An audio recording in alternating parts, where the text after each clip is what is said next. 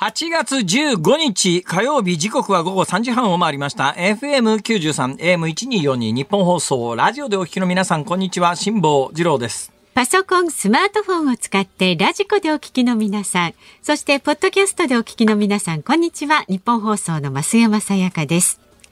辛坊治郎ズームそこまで言うか。この番組は月曜日から木曜日まで辛坊さんが無邪気な視点で今一番気になる話題を忖度なく語るニュース解説番組です。AM、FM およびラジコで時系列でリアルタイムでお聞きになっている皆さんは直前の番組のナイツさんの番組が本日は公開放送ということで、あれ日本放送のスタジオですか？イマジンスタジオね、日本放送のイマジンスタジオでお客さんを入れての生放送、はい。公開生放送、ええ。この番組公開生放送って、昔なんかあの土曜日時代に何回かやったような記憶があるんですけど、ラジオパークとかね。ありましたよね、土曜日に私の記憶では横浜の百貨店かなんかの上の特設会場みたいなうところでまいもの祭りの時とかね。ああそういうのがあるんですか、はい。あれ今でもあるんですか？今はね、ちょっとこのコロナあコロナ禍ででしばらくなかったんだ。ていてうん。あだからまあナイツさんの公開放送もぼちぼちコロナ明けで公開放送みたいなことができるかなということではい。8月15日今日はまあいわゆる平日で株式市場も空いていればええ。えーそうですね。朝刊も夕刊も全部あるという普通の日なんでありますけれども、でも世の中的にはまあ圧倒的大多数の勤労者の皆さんはお休みと。まあ電車も空いてましたしね。あ、電車空いてましたですか。えそうですか。いやー、私はね、お盆というとですね、蘇るんです。土曜日時代のあの悪夢が。あれ何が？8月15日前後と土曜日がガッチンコしたんだと思いますけれども、あええええ朝の番組終わって伊丹空港に車でダッシュで行ったら止めるところがなくてですね、そうわー出発の時間迫ってて、はい。でまあ前後このお盆の時期ってもう飛行機満席なんで、ええ。振り替えができないんですよ。一本遅れたら終わりという、はい。その一本の飛行機に乗るためには、このタイミングで駐車ができないと、もう私早め早めに動いてますから、それでも30分ぐらいの余裕しかなくて、これはまずいと。で、駐車場満杯だと。で、大行列ができてて、こんな行列に並んでたら、とてもじゃないけれども、間に合うわけがないと。えいうんで、近隣の駐車場も当然そういう状況ですから、満杯で。ほいで、そうですね、車で5分ぐらい離れたところにあるラブホテルの 空きを見つけて、ラブホテありましルの中にたよね、そういうことね。一泊二日で2万円も取られましたよ。バーンと止めて忘れもしません。ええ一泊二日で。だから部屋なんか一本も入ってないわけですよ。ええとにかく時間がないですから、はいそこのラブホテルに車をバーンと突っ込んで、それで表通りにダッシュで出て運が良かったんです。タクシーが来たんですよ。そのタクシーに飛び乗って、はいえーそれから5分ぐらい走って、ギリッギリ間に合ったことがあります。が、はいはいはい。でその日の夜どうしても私こちらに泊まらなきゃ東京に泊まらなきゃいけないスケジュールだったんで、翌日帰ったんで一泊二日ですよ。まあ。で一泊も一秒も過ごしていないラブホテル代を一泊二日分払ってですよ。高い。駐車場代になっちゃって。そしたらその時に、ええ。はい。もう今でも鮮明に覚えてますけれども、フロント前にですねカゴが置いてあって、ええ。そのカゴの上にうまい棒が山盛りになって 札が立っててご自由にお持ちくださいって書いてあった。から、くそー一泊二日で2万円かよ駐車場と思ったんでそのうまい棒をありったけ掴めるだけ掴んでカバンの中に押し込んで帰りましたさすがけどねケチン坊次郎ですね。え えちょっとそんなとこで帳尻合わせやめて。いただけませんか？って。いやあの思い出があるもんですから、はいはい。今週月曜日にここへ来るに際して、はいまあ、雨がですね、まあ、今週、その日、その朝は、月曜日の朝は雨降ってなかったんですけども、まあ、東京は雨予報だったんですが、でね。傘忘れた騒動が昨日のように勃発するわけですけども、でも今週帰る時のタイミングがどうもね、雨の確率80%ぐらいなんで、はい。でこういう時には、もうバイクはやめて諦めて車で来るんですけども、はいはいただその時の私は苦い思い出がありますから、お盆、また行って駐車場が満車だった時に、うん。やだなと、はいはい。で時間制ってる時にあの空港周りで車ぐるぐる運転してるとやっぱり事故につながりますから。そうね。いう心理状態の時には車を運転すべきではないだろうと、だけど、えー公共交通機関で間に合う時間ではもう全くないんですよ、バイクで行くし行くしかあとは選択肢がないんです、ほいでまあ今週はその駐車場にもしかしたら止められないかもしれないというんでバイクに乗ってきたらですよ、案の定です降水確率どんどん上がるばっかりで俺帰れないなうちにいや。ーそうですね。えまあそんな話はともかくとして、えー 直前にナイツさんが公開放送だったもんですから、その公開放送を聞きながらこの公開放送の雰囲気独特の雰囲気の後で、はいいつものようにスタジオからいくら生放送とは言いながらやっぱり公開放送とはテンションが違いますからね。まあそうですね。お伝えするのもどうかなと思いながら、まあ、第一声を発したわけでありますが、それにしても、今日8月15日と怒鳴ってですね、いつもより丁寧に怒鳴ってしまいました。やっぱり8月15日というのは特別な考えがやっぱり気持ち的にはありますからね。うんだけどね、この8月15日に特別な考えがある世界の人って、そんなには多くないんですよ。まあ、いくつかの、韓国あたりはですね、日本の植民地支配からあ解放された日みたいな、そういう祝い方をする日なんでありますけれども、ええ世界的に8月15日が太平洋戦争が終わった日だと、これ思ってるのはどうやら日本人だけらしくてですね。だけなんですよ。というのは、あの、要するに、えーポツダム宣言っていうのがありますね。要するに日本に全面降伏を求めたポツダム宣言っていうのがあって、そのポツダム宣言を受けますと。ね、国際社会に返答したのが8月14日なんですよ。はい。だから、ポツダム宣言受諾の日は8月14日なんです。正確に言うとじゃあ14。じゅ受諾の日はね。じゃあ8月15日がなんで日本は終戦記念日かというと、8月、前日の8月14日にポツダム宣言を受諾して、翌日の15日の正午に天皇、昭和天皇の玉音放送っていうのがあったわけですよ。ラジオで、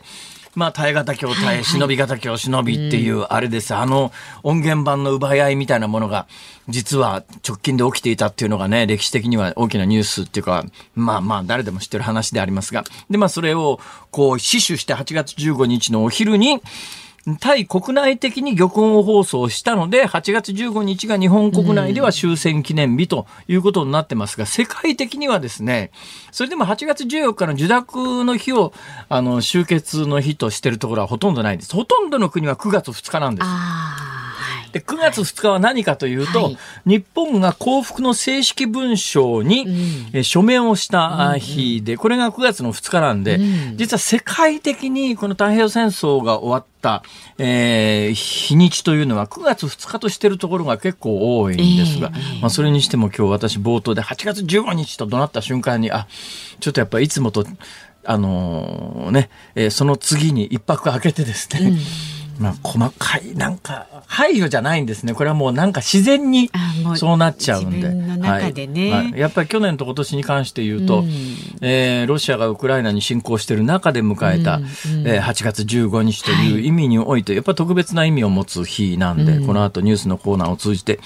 えーそのあたりも含めて考えていきたいなというような、ほら、ちゃんとしたことでオープニングも本当ですよ。そうでしょ、それでもこれ、こっから先ですね、例のあの、ラブホの話をしだすと、10分、20分は平気で喋れるんですけど、そうすると昨日の増田岡田さんの増田さんのクレームでそうそうそうちょっと島さん、もうなんかオープニングでなんかあの、増山さんが喋りすぎるもんだから、私じゃないでしょ。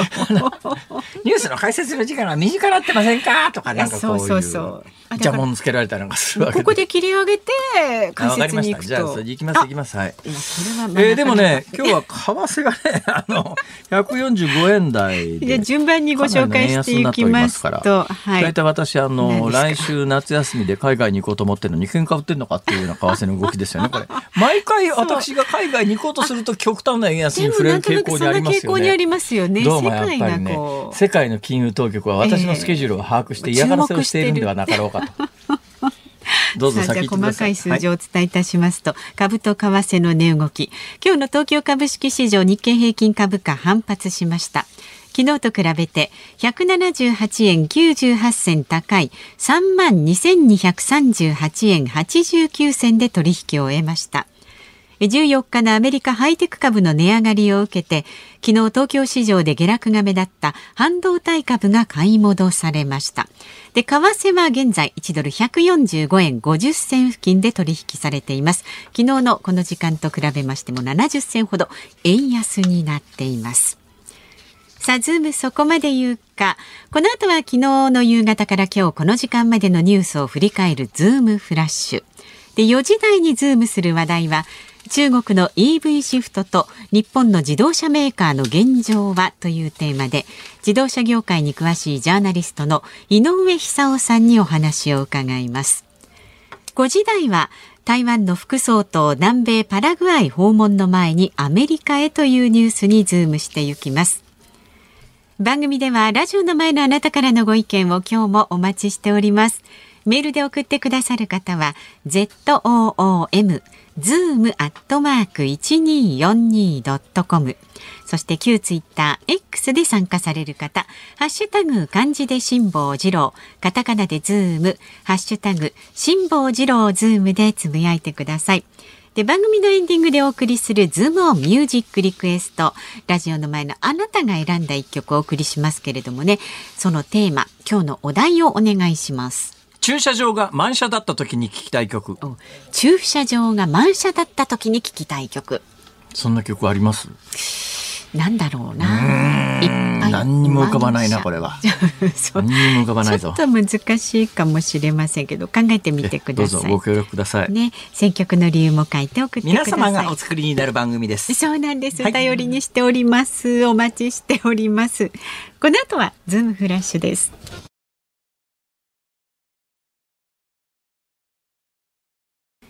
ニッポン放送ズームそこまで言うか。ここからは昨日の夕方から今日この時間までのニュースを振り返るズームフラッシュです。終戦から78年となる今日、政府主催の全国戦没者追悼式が日本武道館で開かれました。天皇皇后両陛下や岸田総理大臣、各地の遺族代表らが参列し、大戦で犠牲となった戦没者およそ310万人を悼み平和を誓いました。お盆期間に台風7号が直撃した関西地方では今日各地を結ぶ交通網が麻痺し身動きが取れない人が続出しました。関西空港は海を渡る鉄道と道路が封鎖されおよそ650人が一晩を明かしました。台風はまだ近畿地方を北上中で近畿、東海、中国地方では引き続き大雨による河川の増水、土砂災害などに厳重な警戒が必要です。ハワイ・マウイ島の山火事でハワイ州のグリーン知事は死者が99人になったと明らかにしました。また今年1月までマウイ島のトップを務めたビクトリーの前軍長が共同通信の取材に応じ壊滅的な被害を受けた島の西部ラハイナの復旧には少なくとも5年から8年を要するとの見通しを明らかにしました。中国不動産大手の遠洋集団は昨日今年1月から6月期の純損益がおよそ4000億円の赤字になる見通しだと発表しました。不動産市場が低迷し収益が悪化しました。利払いが滞った遠洋集団のドル建て債務の取引が停止されたことも明らかになりました。中古車販売大手ビッグモーターから借入金90億円の借り換えを求められた銀行団が要請に応じない方針を伝えていたことが昨日分かりました。これを受けビッグモーターは返済期限を迎える週内に借入金を返すと銀行団に通知しました。日本大学の酒井武雄学長は昨日違法薬物所持の疑いでアメリカンフットボール部の部員が逮捕されたことを受け在学生に向け学長として心よりお詫び申し上げますと謝罪しました。河野太郎デジタル担当大臣は今日の記者会見でマイナンバーをめぐるトラブルが続発した責任を取り自身の閣僚給与3ヶ月分を自主返納すると発表しました。日本ラグビー協会は今日9月8日開幕のワールドカップフランス大会に臨む日本代表メンバーを発表し4大会連続で代表となるフォワードのリーチマイケル選手や姫野和樹選手らが入りました。冒頭お話ししたように、まあ、本日8月15日で、えー、1945年の8月14日にポツダム宣言受諾、8月15日に玉音放送で国内向けに、はい、えー、終戦。で、9月2日に、えー、っと、戦艦ミズリーの上で幸福文書に署名。はい、それが1945年ですから。で、その終戦の日で、翌年の1946年から数えるわけですよ。で、46年が1回目の終戦の日。で、えー、そこから数えると、えー、今年は1900あ2023年なんで78回目ということになります。はい、ということはつまりですよ、うん、えー、第二次大戦が終わった直後に生まれた人がもう間もなくあと数年で80歳にみんななられるということですよ。ういうですね、第二次大戦に従軍した人で、おそらく一番若年層でそうですね、15歳、16歳の兵士はいた可能性がありますので、そうすると、えー、その人たちが、つまり従軍経験のある一番若い人でも年齢的に、90歳ははるかに超えてる状況ですから、えーはい、リアルに第二次大戦、太平洋戦争等々を知っている人って、ほぼ、ほぼいないくなりつつある。この、おそらくこの数年で、まあ今、あの、100歳以上の日本人も激増してますけどね。はいはい、激増してます。ね、だだってね、うん、1980年代に、日本で100歳以上の高齢者って100人とかしかいなかったんですよ。少なかったですよね。だから当時100歳超えると、はい、あの、自治体から銀、銀の杯の大きいやつとかもらえたんですけど、今、何人、100歳以上の方が何人いるか知ってます？いや、知らない。私の記憶ではね、うん、つい、近々でももう半年1年ぐらい前の統計でね、8万人超えてるはずです。そんなにいるんですか？はい。100歳以上8万人ですよ。まあでもそれはね、嬉しいことというかね、喜ばしいだから昔は自治体は、あの100歳になると非常に珍しいですから、えー銀の杯くれたんですけども、さすがに全国で8万人になると、いや、これちょっと予算的に無理みたいな。えー、昔は100歳になると立派な杯くれたのに、今何もくんねえじゃんみたいな。下手したら何かで取られそうな勢いですからね。はいはい、まあ、何が言いたいかというと、うえー、従軍経験のある方はもう軒並み90代の半ばになられてるので、まあ、どんどんこのままだと風化するよねっていう、まあ、風化させてはいけませんという、そういう話でございます。さあ、二つ目の話題です。台風です。これも昨日も若干苦言めいたことをここで言った可能性もあるんですが、えー、ちょっとやっぱりね、やっぱりお気をつけいただきたいし、最新、うん、もう最、最、なんて言ったらいいのかな。最新の注意を？うん、最新の注意は当然でありますね。うんはい、だから、あのー、計画停、計画停電じゃない、計画、あの、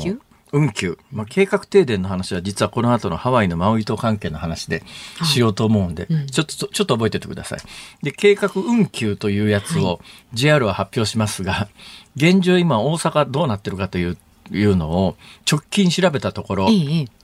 えー、大阪って、例えばあの、大阪の中心部から京都方面には、阪急っていうのと、はい、京阪っていうのと淀川を挟んで2本走ってるんですよ。うん、西側も、えー、大阪から神戸に行くに際しては、えー、阪急と阪神と2本走ってるんですね、はい、南の方には南海っていうのが走ってるわけですよ。うん、で、それぞれで JR が並行して走ってるんですが、うん、並行して走ってる JR が止まっていても、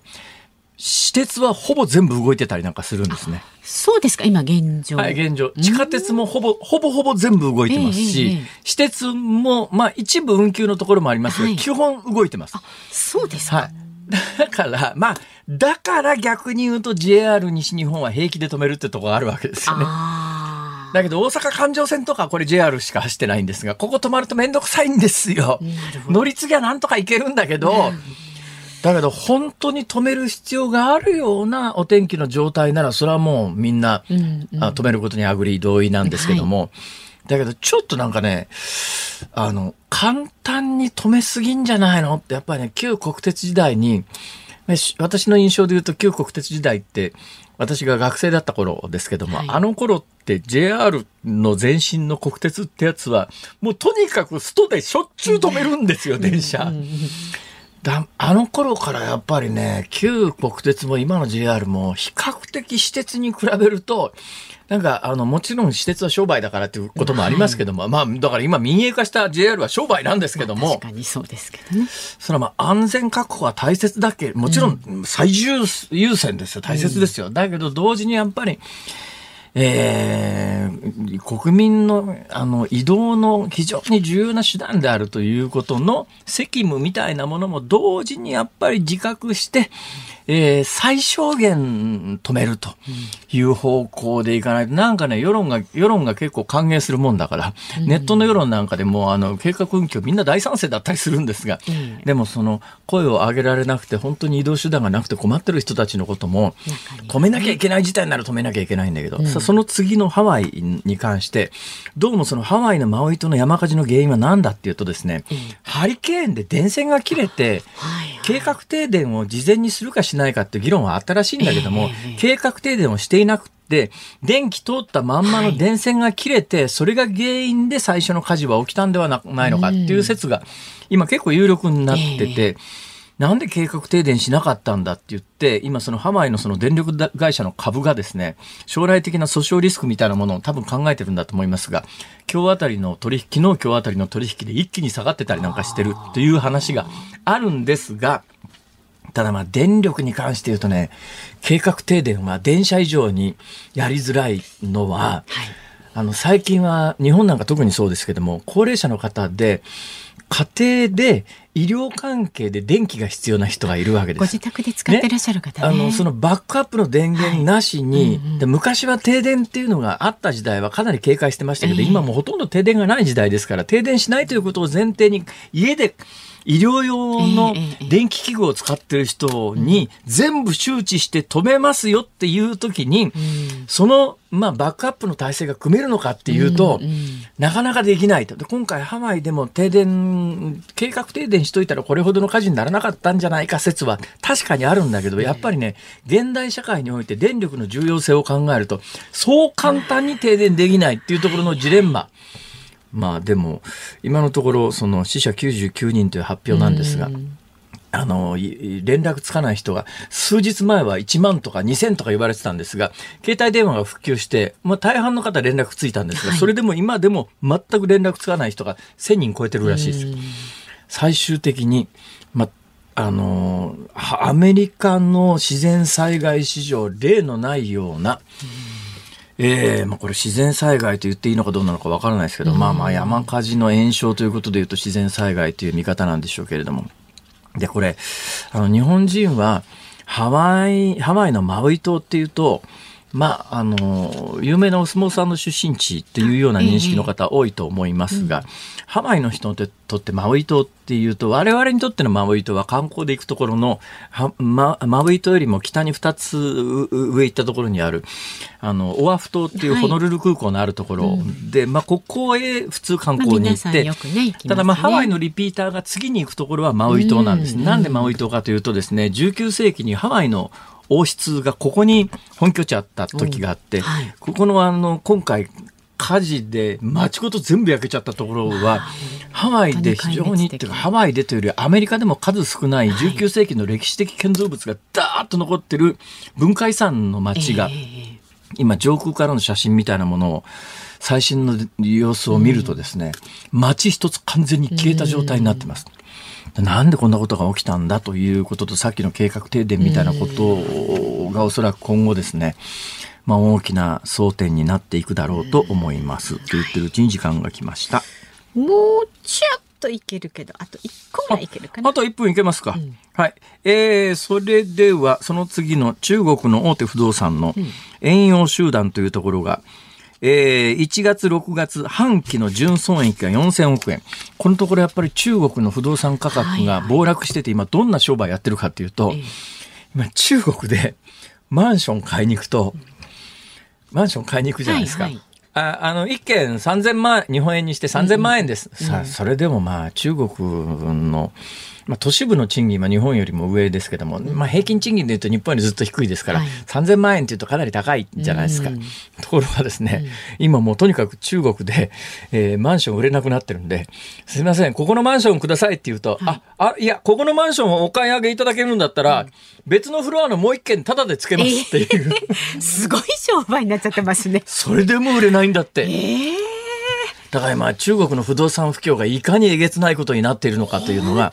よくわかる話です。ズームフラッシュでした。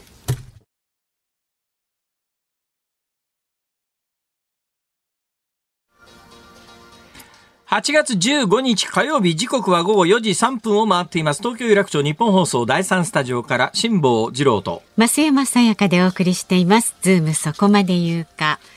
ご意見をいただいてはいおります。皆さんありがとうございます 辛坊さんがね、ラブホテルからうまい棒をこう、むさぼり取ってきたというようなおいやい話ありましたけど。やだって自由に持ってけって言うんだもん まあそうだけど。だって全く部屋汚してないし使ってないし それで2万円払ったんだもんわかりましたよ。文京区のひろりんさん61歳男性はですね、毎週楽しませてもらっています。うまい棒はやみつきになってしまいます。ちなみにチーズとバーベキューが好きですが、お二人は何味が好きですかね？なんかいろいろ出てますよね そう今あのあなんか一覧表が出てきたあるんですけど、えなんすかこれは？わかんない私。いやすごいなえー通常15種類プレミアム3種類その他限定商品グッズありへえ味。へえ、そんなにあるんだ。瀬戸内限定うまい棒レモン味ってのあるぞ。あ。それからこれ知ってる。銚子電鉄まずい棒。コーンポタージュ味これまずい棒のコーンポタージュ味ってこれは私食べましたけどね、うん。結構うまいんですよ。ねまずくはなかったんだ。いや。全然。んまずい棒という名前のうまい棒です。はい。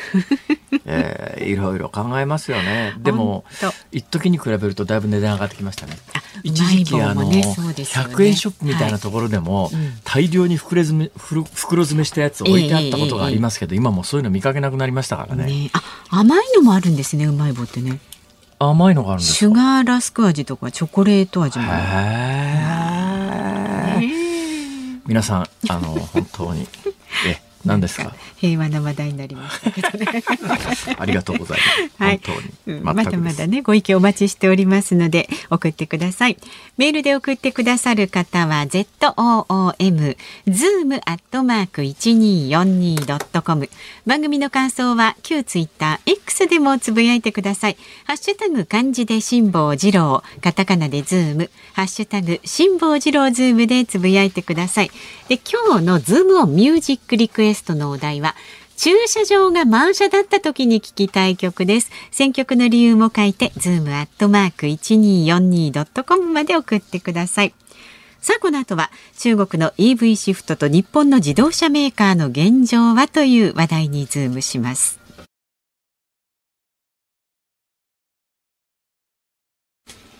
ニッポン放送がお送りしています。ズームそこまで言うか。この時間取り上げる話題はこちらです。中国の EV シフトと日本の自動車メーカーの現状は？世界最大の自動車市場中国での日本車メーカーの販売が減少しています。急速な電気自動車 EV シフトで中国での日本の乗用車の販売台数は2023年1月から3月までの累計で前の年の同じ期から3割以上落ち込んでいます。電気自動車の急速な普及を追い風に中国メーカーが販売を伸ばしたことで日本メーカーが苦戦を強いられています。さあ今日はこのニュースにつきまして自動車業界に詳しいジャーナリストの井上久夫さんに伺います。お電話つながっています。井上さんよろしくお願いします。よろしくお願いします。よろしくお願いします。あ井上さん、はいあのお盆休み中に申し訳ないですあ、とんでもないです。あの、電話なんですけど、あの、本当はスタジオに行きたかったんですけど、よろしくお願いしまあす。今あれですか？やっぱりお盆休み中だから井上さんはハワイかなんフロリダかその辺ですか？いや、違います。私、九州の実家に帰ってまして、あの、北部九州のある地域から出てます。あそうですか、はい。まあでもまあ 電話で便利になったねっていつの人時代の人だったんですか本当ですよ。そうですね。電話は別にそんなにね感動しなくても。ええええーさて、井上さん。はいはい。あの、どうなんですか？最近の自動車メーカーの動きっていうと、これあの、明暗両方いろいろニュースが交錯しててですね、トヨタあたりの売り上げが四半期ベースで過去最高みたいな話がキンキンありましたよね、なんかそういうの。そうですね、あの本当に明暗分かれてるっていうか、ですね入り乱れいいニュースと悪いニュースがですねあの混じってまして、例えばトヨタだけじゃなく、ホンダもですね、えー第一四半期は過去最高の利益だったんですね。でまあ、ひ一言で言うならば、半導体不足がある程度解消されて、まあ、生産力が回復してきてるというのが、まあ、一番大きな理由ですね。いや、それがね、私もリアルに実感してるのはですね、1年待ちって言われてた軽自動車が、あの、急に納車になりましてね。えええーもう1台待ってるのは2年待ちって言われたやつも大体1年半ぐらいで納車になりそうな感じです。あ僕、辛坊さんのあのマグマグニュースをあの購入してますんで、その話読みましたよ。あ、あ、辛坊治郎メールマガジンのことですね。そうですねあのメールマガジンね私のメールマガジンまで宣伝していただいて本当にありがとうございます。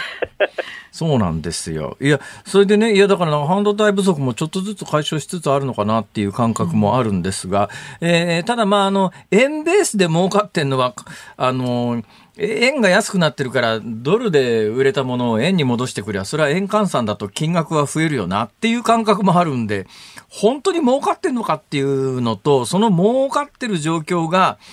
なんか、でも台数で言うと、輸出台数で言うと、今年の上半期でどうも、今までずっと日本が世界最高台数売ってたのに、今年の上半期で中国に負けたんじゃないのみたいなニュースもありましたよね。まあそうですねあのその半導体不足の解消で生産力は回復してるんですけど、一方でやっぱり中国のメーカーがかなり力つけてますんで、辛坊さんが今ご指摘されたように、この1月、6月の上半期はですね中国が234万台輸出して、ですね世界一なんですね、で伸び率も76%ぐらい伸びてまして、で日本が202万台ぐらいですかね、輸出したのが。えーその中でもその EV 作ってる BYD がですね輸出がどんどん増えてまして、あのやはり日本の牙城である東南アジアなんかにどんどん攻め込んできてるわけですね。いや、私ね、嫌な予感がするんですよ。なんかあの、電気メーカーが、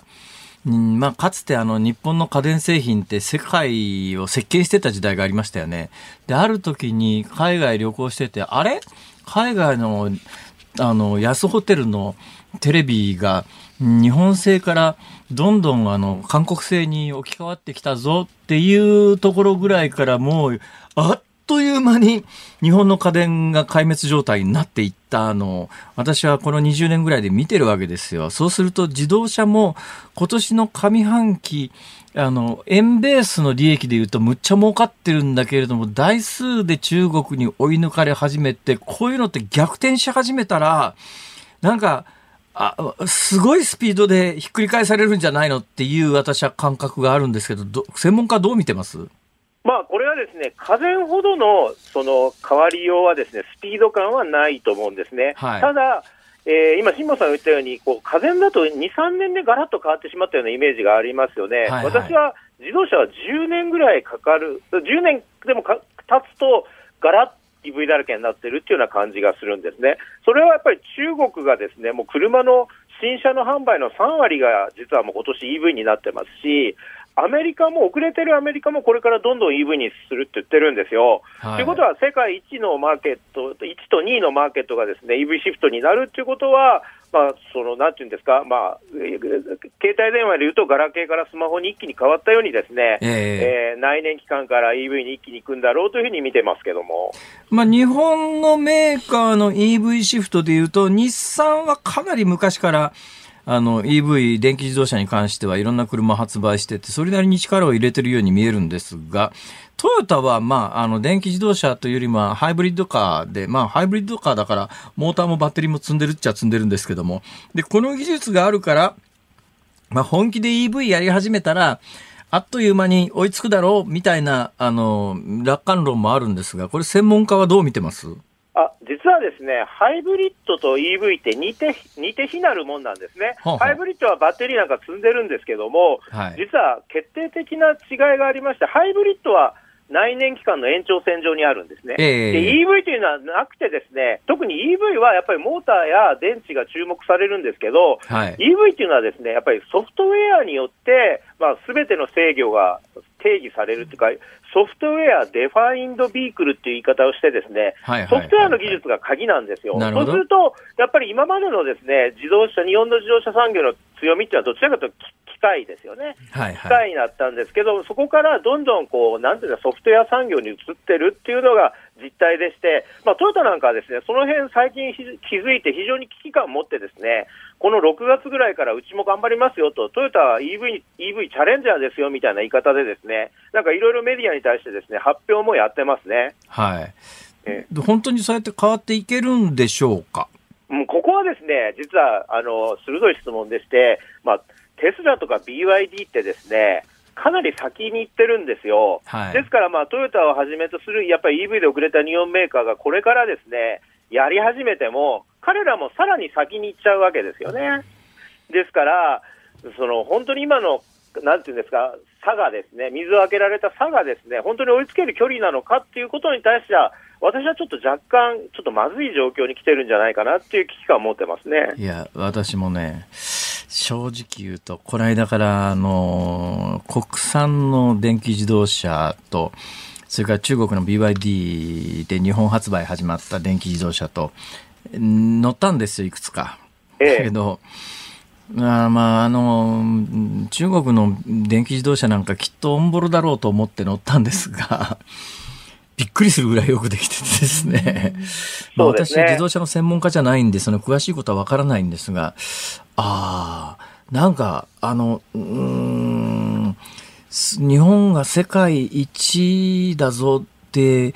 いいつまで言ってられるのかなっていう感覚は正直持ちましたね。私も BYD の車に乗ってですね、全く同じような感覚を持ってて、やっぱりこう非常にこう車の乗り心地乗り心地としてですね、作り込んでるなという感じがあってですね、えーその BYD の技術者にですね、やっぱり聞いたらですね、ガソリンエンジンの車から EV に乗り換わっても違和感がないような乗り心地になるように、まあ、ソフトウェアで制御していると。いうような言い方をですね、されてですね、そういうやっぱり乗り心地がソフトウェアで制御されるようになる、ソソフトウェアの力によって乗り心地が変わってくるというのがやっぱり EV の一つの大きな特徴。まあ、カーボンニュートラルっていうのはですね、まあ、ちょっと今進学論争みたいになってる部分があるんですけど、明らかにソフトウェアの力がその商品のですね、優劣を決めるっていうのが EV の時代ですねなるほ。どね。えーえーとなると、いわゆる技術力というものだけでは太刀打ちができない未来が来る可能性があるというそうですね。ね。ですから、あの、今の質問と関係するかどうかわかんないんですけど、やっぱりテスラがなんかプラットフォーマーみたいな形になっててですね、 GAFA みたいな感じになってまして、例えばその充電方式一つとってもですね、今標準化の争いが起きてるんですね。はいはいはいそれで、まあ日本はその辺でも出遅れてて、いわゆる、テスラ方式をみんな今採用し始めてるわけですね。はいはいで、だから充電っていうと、まあ公共のインフラなので、ええ競争する領域ではなくて、みんなで協力し合う領域ですよみたいな感覚があったんですけど、はいその充電がですねどちらかというと、もう競争領域になってきてると。テスラの充電システムで導入すれば、そのテスラにデータが上がってくるし、まずはテスラにお金が流れるというような感じにななりつつありますね、今。その充電方式っていうと、まあ、あの、ヨーロッパのコンボ、それからアメリカのテスラ方式、日本が、あの、東京電力とか自動車会社で共同で作ったチャデモっていうのと、ええまあ、充電方式、それからまあ中国方式と、世界は大体今4方式ですよね。で、日本が、あの、世界標準を目指して10年以上前に世界にある意味先駆けて作ったチャデモという充電方式は、ええ最近の世界のニュースを聞いてると、うーん、なんかあの、当初、ゆあの、目指したような方向性ではなかなか進んでない感じですね、これ。そうですね。で、チャデモはですね、中国の、えーっと、その充電規格とあの共通化しますよっていうような動きがあある、共通化しますよっていう動きになってるんですね。はいはいところが、その中国と日本が組むっていうのは悪いことではないんですが、一方でこの地政学的な問題がやっぱりこの数年で大きく変わったので、ええその中国の標準をじゃあアメリカが使うかっていうとですね、私は使わないんじゃないかなと思うんですよ。まあ、そうですね。その米中のその分断みたいなものがですね、私はそのテスラ方式をがですね、アメリカで普及させて、アメリカがそのテスラ方式を普及させようとするですね、一つの要因になってると思うんですね。その辺僕ちょっと分かんないことがあるんですが、あの、ええ中国でもテスラ売ってますよね。中国で売ってるテスラってどうやって充電してんですか？テスラはですね、やっぱりヨーロッパとか中国ではですね、売る場合にはその国にあった GO に、GO に入ったら GO に従いでですね、その国の、えー基準に従う充電方式をつけ、つけ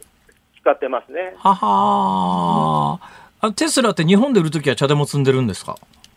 テスラはですね、日本で売ってる時も、いや、だから日本でえその充電できるような形なのと、あと、テスラの充電設備で充電する場合はテスラ方式だと思います。すみません、ちょっと私、テスラのやつは、ちょっとそこは細かくあの理解してないです。ああ、いやいやいや、大丈夫です、大丈夫です。ええまあ、いずれにせよ、あの、日本が世界標準を目指したのになかなかうまくいかなかったっていうのはそうで、すなんかガラケーに似てるようなっていう感覚しで、ますよね。で辛坊さんがさっきおっしゃってたねモードっていうかそのに日本のそのリ EV のリーダーであった日産もですね、茶でも推進してたんですけど、ええ。実は先日、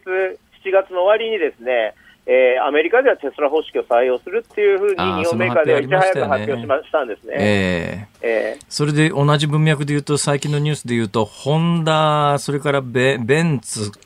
えーえークライスラーなどのグループが、あの、北米で、茶デモ方式と、じゃ、茶デモ方式じゃなくて、えー、コン、ヨーロッパ方式と、それからテスラ方式だけに対応している充電設備を3万基作るっていうニュースもありましたよね。そうですね、それ先日発表しましたね。で、テスラの、その、なんていうか、その充電方式が、今、 NACS って NACS って言うんですけど、その略が面白くて、 North American Charging Standard で、まあ、これ明らかにこう、標準化を意識したようなネーミングにもなってるんですね。えええいや、その電気自動車の普及でね、私最近驚いたのは、今年の1月にタイに行ったんですよ。ええで、タイで、えー空港に止まってるタクシーで市内まで行ったら、ええそのタイの空港に止まってるタクシーが電気自動車だったんですよ。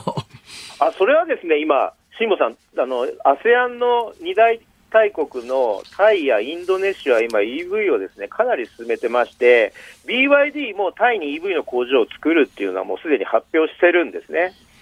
で、インインドネシアもですね、今ちょうどモーターショーが開かれてますけど、あの、えっ、と、上海ゴビシっていうですね、あの、100何万、100万円ぐらいの、50万円の EV でですね、中国で名を馳せたメーカーがですね、インドネシアで200万の EV をですね、売りますって出して、ちょっと大きなニュースにはなってるんですね。で、これはちょっと長くなって恐縮ですけど、やっぱり ASEAN って日本車が9割シェアあるんですよ。はいで、。やっぱりそこで EV シフトが遅れてるから、ここは狙い目だなって言って、やっぱり中国は明らかに攻めてきてますね。んまあ、ああの、日本で暮らして普通に車乗ってると全く気がつかないんですが、ちょっと海外に行くと、え、ここまで来てんのかって思うことたくさんあるんですが、まあ、簡単に言うと日本がそこまで遅れちゃった理由は、原因は何なんですか？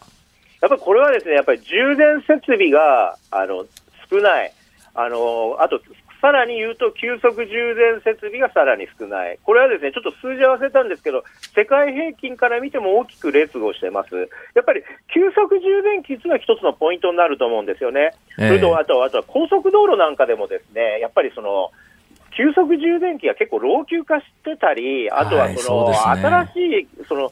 なんていうんですか、短時間で急速できる充電器は少ないんですよ。これ、鶏と卵で、充電器が少ないから不便だから EV 買うのはやめとこうと。一方、例えば日産の軽自動車のサクラなんかはですね、家で充電できるもんですから、えーと、比較的こういうのって売れてるんですよね。それは充電に不安がないからなんだと思うんですね。まあ、これから地方でガソリンスタンドがなくなっていたら、自宅でコンセントから充電できるっていう優位性は、まあ、どんどん高まりますわね、これはね。そう私、去年ですね、長崎の佐世保にちょっと仕事があって行ってですね、タクシー捕まえたら、あの EV だ、リーフだ、日産のリ EV だったんですね、ええ。で運転手さんに日産のファンなんですかって聞いたら、いやいや、私はガソリンスタンドがこの辺なくなっててですね困ってるんで、あの家で充電設備を設けて、EV に変えましたと、これ、これタクシーの運転手さんでしたけどね、どね。まあ、そういう時代になってきてますね。さあ、えー、まあ、ちょっとなんか元気の出る話も聞きたいんですが、あの、ええ。ホンダが F1 に復帰するというので、大きなニュースになりました。はい。どうでしょうか？これは前向きに捉えていいんでしょうか？あこれは前向きに捉えていいと思う、これもですね実は EV シフトと関わってまして、ええ。そのホンダはですね実はあのつい2年ほど前にですね EV にあのこれから経営資源を投入するから F1 はやめますよって言ってやめたんですね、はあで今回参入したのは F1 のルールが変わったんですよ。ええでそのえいわゆる動力源をその電電気系が半分占めてもいいと。そのモーターが半分と、で、エンジンが半分であってもいいっていうのとですね、あと、合成燃料ってわかります？まあ、人工石油みたいな。はいはいはいはい。その利用が義務付けられたので、まあ、そういうことが F1 で使えるんであれば、いわゆる実ビジネスの世界でも応用できるっていうことでですね、ホンダは改めて F1 に参入したっていうことで、まあ、これはホンダがですね、前向きに、その、なんていうんですか、電電動化に対応すると、まあ、その実験場として F1 を使おうということなんだと思いますね。なるほど。来年、あの、東京でフォーミュラの、あの、電気自動車のフォーミュラカーレースみたいなものが、これ行われるって決まったんでしたっけね？決まったんでしたあちょっと僕はそこはあんまりよく存じ上げてないです。ただなんか、フォーミュラ E はあんまり盛り上がってないですよね。そうですか、ね。あの世の中的には EV シフトは進んでるんですけど、フォーミュラ E はあんまり盛り上がってなくて、やっぱり本も本当の F1 はやっぱりこの電動化っていうことになってるんで、いろんな会社がまた新たに参入するっていうようなことは言ってますし、なるほどなるほどえーえーなるほど。これ、しかし、ホンダが F1 に参入して、F1 ってごめんなさい、僕ね全然よく分かってないんですけど、これ日本でも試合あるんでしたっけ？日本でもありますありますね、鈴鹿なんかで。で、F1 はですね、なんでホンダがやっぱり参入したのかっていうのは、やっぱり日本の自動車メーカーってアメリカで儲けてるわけですね。はいはいはい。で、F1 の運営会社っていうのは、実は2、3年前にアメリカの企業に買収されて、はあ今、ネットフリックスなんかでは、まあ、F1 の関連コンテンツとかっていうのがキラーコンテンツになってるんですよ。だから、アメリカでブランドイメージ上げようと思えば、F1 やるっていうのは一つの、まあ、広告戦略でもあるわけです。そういうことか。今、そういうことですまあメディアミックスっていうか、そうですね。あの、ネットフリックスなの、アマゾンプライムだの、なんかすごい熾烈な争いしてますし、そういうところに確かに自分のライフスタイルから見ても相当お金持ってかれてるよなっていうのそうが。ですね。まあ、だから、そういう意味で宣伝効果があるっていうことですから、まあ、F1 に参入すると、まあ、数百億お金はかかるんでしょうけど、まあ、それが取り戻せるっていう、そろばん感情はあるんでしょうね。ははなるほどね。そういうふうにして世の中動いてんですね。ええところで、井上さはい。ん。井上さんはでもまだ電気自動車乗ってないですよね。乗ってないです。私はスバルの車です。いつ頃から買えます？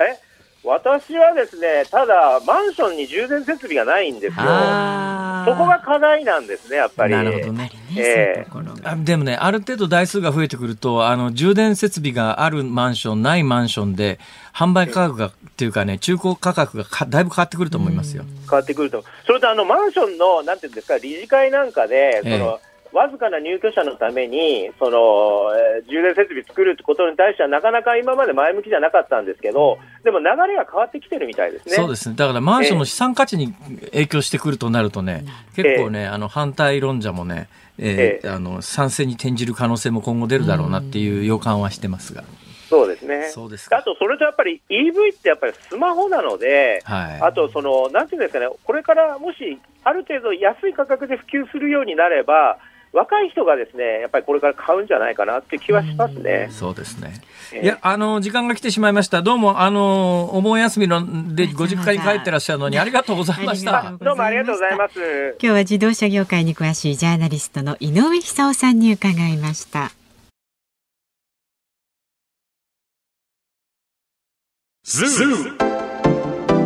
日本放送辛坊治郎ズームそこまで言うかをポッドキャスト YouTube でお聞きのあなた増山さやかです。飯田浩司です。お聞きの内容は配信用に編集したものです。辛坊治郎ズームそこまで言うかは月曜日から木曜日午後3時半から生放送でお送りしています。ラジオの FM93 AM1242 に加えてラジコでもお聞きいただけますよラジオラジコでは配信版では聞けないあんなことやこんなことがいっぱい。さらにリポーターがあなたの街にお邪魔する中継企画やえ辛坊さんが夕刊フジの記事を解説する夕刊フジそこまでズーム。えそして生放送でしか参加できないリスナー参加コーナー。ズームオンミュージックリクエストなど盛りだくさん。ぜひラジオラジコでも辛坊治郎ズームそこまで言うかをお楽しみになってください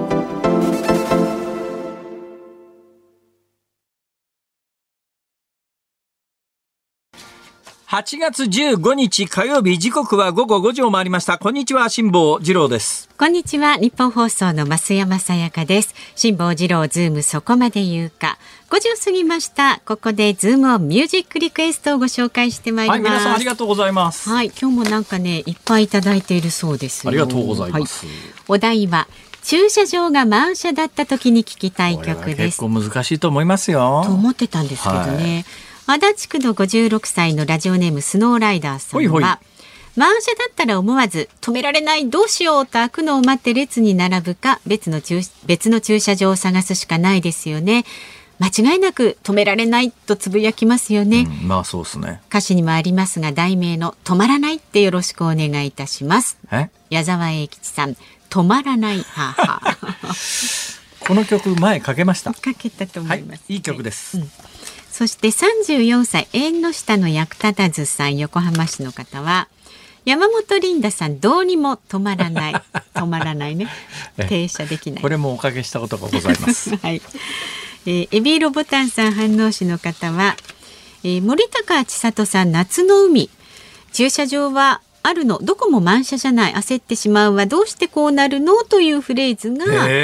これにああると、そうなんですか。森高千里さんの夏の海に。まさにですねこのまんまの埼玉県飯能市からのリクエスト。はいそうですね。飯能河原今日いっぱいでしょうね。ああかもしれないですね、私は飯能河原で水泳を泳ぎを覚えました。川で？はい。川で泳ぐの割と得意なんです。そうなんですか、はい。もうそもそも川で 川で習いましたからね。プールじゃありませんから。へえ、へえですか？同じ埼玉県民のくせに。私はね何をは、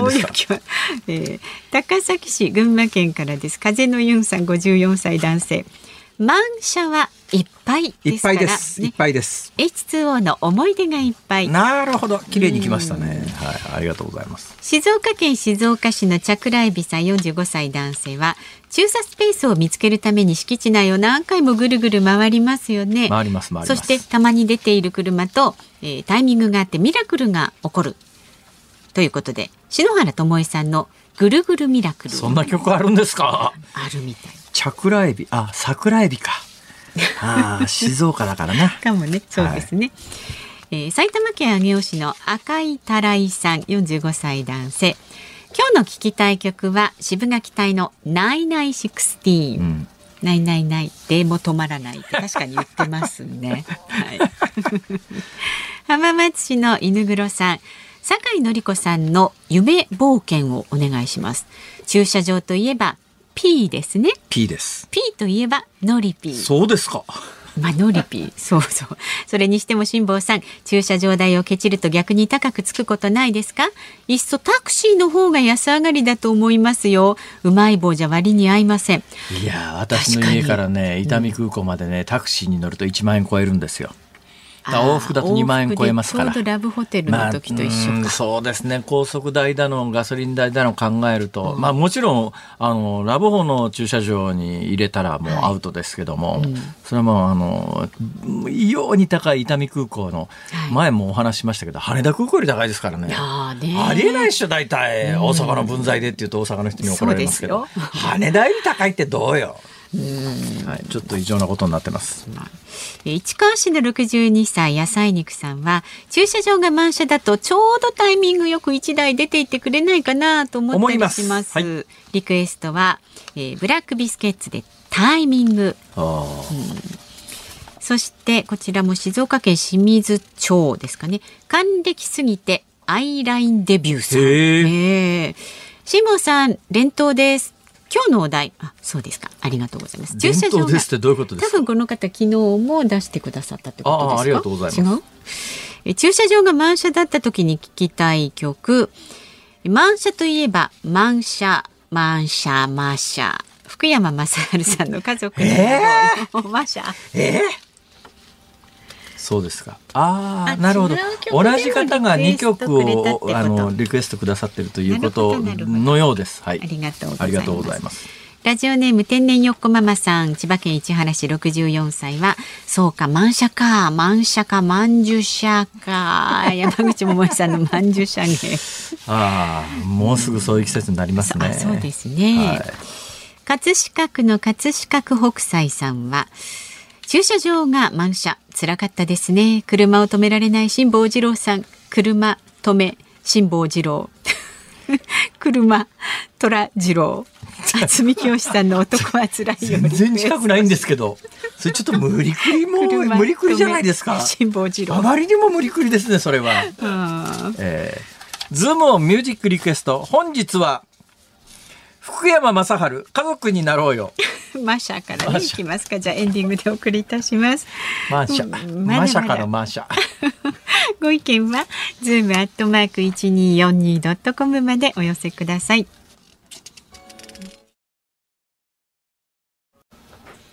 ニッポン放送辛坊治郎ズームそこまで言うか。今日最後に取り上げるのはこちらです。台湾の副総統南米パラグアイ訪問の前にアメリカへ。台湾で来年1月の総統選に立候補する予定の来清徳副総統がパラグアイへの訪問を前にニューヨークに滞在しましたアメリカとの友好関係をアピールする狙いがあるとみられますそして今日外交関係にある南米パラグアイに到着しベニテス大統領らと会談しました。台湾の外交戦略は今後どう展開していくのでしょうか。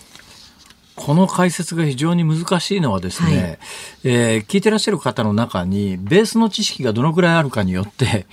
解説すべきところの領域が根本的に変わってくるわけですよ。えー、基本知識ゼロっていう人たち皆さんに喋る方が簡単なんですね、はい、で。ある程度知識をお持ちの方はいやそれは知ってるよっていうんでそこから先の話を聞きたいんだけどっていう方々にはですねもしかするとちょっと今日はですね、根本からあのお話をいたしますので、えー、だからベースの知識を確認しながら、だから多くのリスナーの方はそれは知ってるような話なのかもしれませんが、それはちょっと我慢して聞いていただいて、はい、台湾って何かっていう根本問題なんですけども、うん、台湾って、あの、日清戦争で日本の領土になりましたから、えー、実は第二次大戦で日本が負けるまで、だからまさに今日までですね、はいえー、日本領だったんですよ。長く、長らく日本領だったんです。で、その後ですね、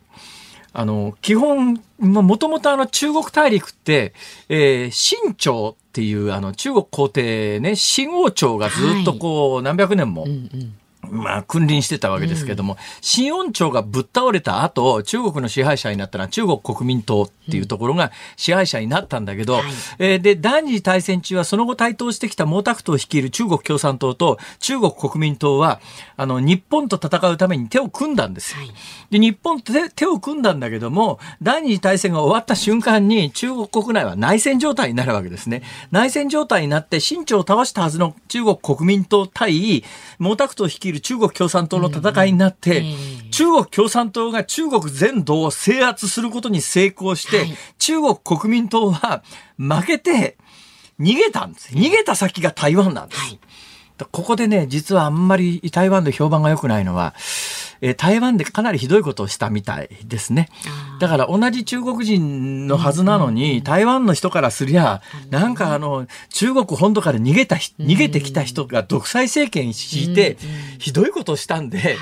日本統治下の方が良かったんじゃねえかっていう、はい、そういう人たちも実は台湾にはかなりいらっしゃるんです。ほ、いでまあ中国国民党が独裁政権を敷いて、蒋介石、その、蒋、その蒋介国っていうその息子に権力を譲ったりなんかしたんですけど、その息子が割と早死にするんですね。で、中国国民党は、蒋介石の時代は、いつかは中国共産党を追い出して、中国全土を台湾から逆に出て行って中国全土を俺たちの領域にいた、俺たちが中国の本体だ。はいはい、で現実に戦後長い間あのいわゆる連合国の中の一角の中国っていうポジションは台湾が持ってたんです。国連議席も台湾が持ってたんです。で、日本が中国と国交回復っていう時に台湾と、台湾と国交を結んでたし、はい、アメリカも国連議席のあった台湾と中国国民党とずっとそれを中国と認識して、中国共産党はもう膨大な地域を治めているんだけれども、それは世界を代表する中国ではなかったわけですよ。ところが70年代に、いや、どう考えたって今から台湾は、中国本土を奪い返すのは無理だべと。で、中国共産党がどんどん大きくなってって、やっぱりあっちの広い面積の方が本当の中国なんじゃないのっていう、まあ、いわゆる国際関係ですよね。それで、アメリカが、あの、頭越し外交って当時言われたんですが、日本は台湾を中国と認識してたんだけども、その台湾を横へ置いて、中国がアメリ、えアメリカ、いや、アメリカが共産中国と国交回復を目指す動きが出てきたんで、日本は焦って、その台湾をある意味国交を捨てて中国に乗り換えた。つまり中国共産党政権としては、あの、台湾とうちら対等じゃありませんから、台湾は俺らの、で、中国共産党は中国共産党で、台湾は自分たちの一部だと思ってるし、うんはい。中国、台湾に逃げた、台湾の国民党は国民党で、中国全土が自分たちのもんだと思ってるし、だけどまあ現実的に、台湾が今中国全土を奪い返すって言ってそうは簡単な話じゃないですね。で、むしろ今最近目立ってるのは中国共産党がそういういきさつで、えー台湾っていうところになっちゃってるところを、いや、あそこはもともと俺たちのもんだからって言って、今いつ取りに行こうかっていうような話になってるわけですよ。それで、台湾は中国国民党っていうのはもともと、あその台湾にあった国民党っていうのはもともとそういう意味では中国共産党と敵対的な関係に見えるんだけれども、ただこの二つに両者に共通するのは台湾と中国本土は一括りの大きなものだという認識では一緒なんですね、もともとの思いは台湾は中国全土が俺たちのもんだ。中国共産党は台湾も俺たちのもんだ。っていう意味では、相性がいいんですよ。で、ある時から、ある時から中国、その台湾の国民党政府はです、国民党という政党はですね、中国の共産党政権とすごく仲が良くなったんです。ええええで、中国共産党としても、まあ、台湾が自分たち乗っ取りに来ることはもうないわけで、逆に一つの中国というのを掲げてる中国国民党の方が、野党民進党っていうのはですね、まあ、も、もう元からそのやっぱり中国国民党の人たちに、ちょっと腹の中でこの野郎と思ってる人たちも結構いるわけですよ。台湾の人たちの中には。いや、日本統治下の方が生活良かったし、なんか中国から突然戦争に負けてやってきた連中が支配者になって、偉そうにしやがって、それはまあ中国語通じるかもしんないけども、でも日本の統治下の方が良かったよねっていう思いの人たちもいて、もう台湾これ独立してもいいんじゃねみたいな。本音のところでそう思ってる人はたくさんいるわけですよ。はいで、今だけど世論調査を台湾で取るとどうなってるかというと、大半の人は今のまんまでいいと。なんでかというと、心の中ではもう台湾独立してもいいよねと思ってんだけど、独立するとめんどくさいことになるし、中国の本土といっぱい貿易関係もあるし、独立して完全に関係が壊れるよりは今が現状がいいと。あで、アメリカも同じで、アメリカは台湾捨てて中国本土と国境、国交を回復したんだけども、本音で言うとこれ以上揉めたくない。あはい。そうするともう現状維持が一番。ところが台湾のその今の民進党政権の副総統えでえ次におそらくかなりの蓋然性で台湾の総統になるかもしれないっていう今ニューヨークに行った人はですね前々から台湾独立派なんですよ。なそうすると、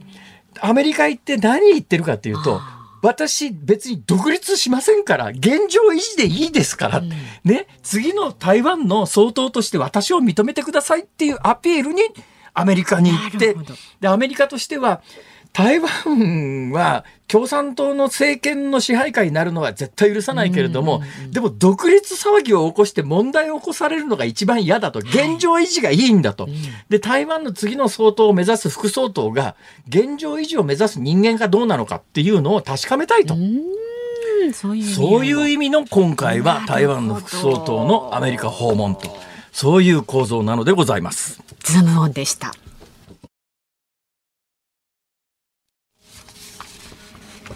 ズームオンミュージックリクエストお送りしているのは、えー、還暦すぎてアイラインデビューさんからのリクエストです。福山雅治、家族になろうよ。はい。えー、素敵なお声でございまして。ね福山雅治。うん、忘れません、私は。何ですか？え、なんかね、何を目指してるんですかみたいなことを前聞かれたんですよ、増山さんに。はいはい。えーうん、じゃあ、福山雅治がいいって言ったらですね、よほど功徳を積まないと無理ですねって言われたんです。あれどうですか？記憶にございませんけど。。ひどいこと言うわ、本当に。記憶にございません。さあ、この後ですけれども、日本放送ショーアップナイターお送りします。松田スタジアムから広島対阪神戦、解説山崎隆三さん、実況 RCC 中国放送の石橋誠アナウンサーです。明日の朝6時からの飯田浩二の OK 工事アップ。コメンテーターはジャーナリストの佐々木俊尚さん。取り上げるニュースは、全国戦没者追悼式岸田総理大臣が不戦の誓い中国が生成人工知能 AI を規制する管理規則を施行など施行施行ですねなどお送りいたしますでこの番組は歌舞伎町トー横キッズの夏休みにズームしますゲストは以前も出ていただきました現役慶応生ライターの佐々木千和さんなんかね、東横界隈をいっぺん行こうかなとずっと思ってるんですけど、ここまでちょっと話題になるとなかなか逆にね、行きづらいですね。ここまでの相手は辛坊治郎と、増山さやかでした。また明日。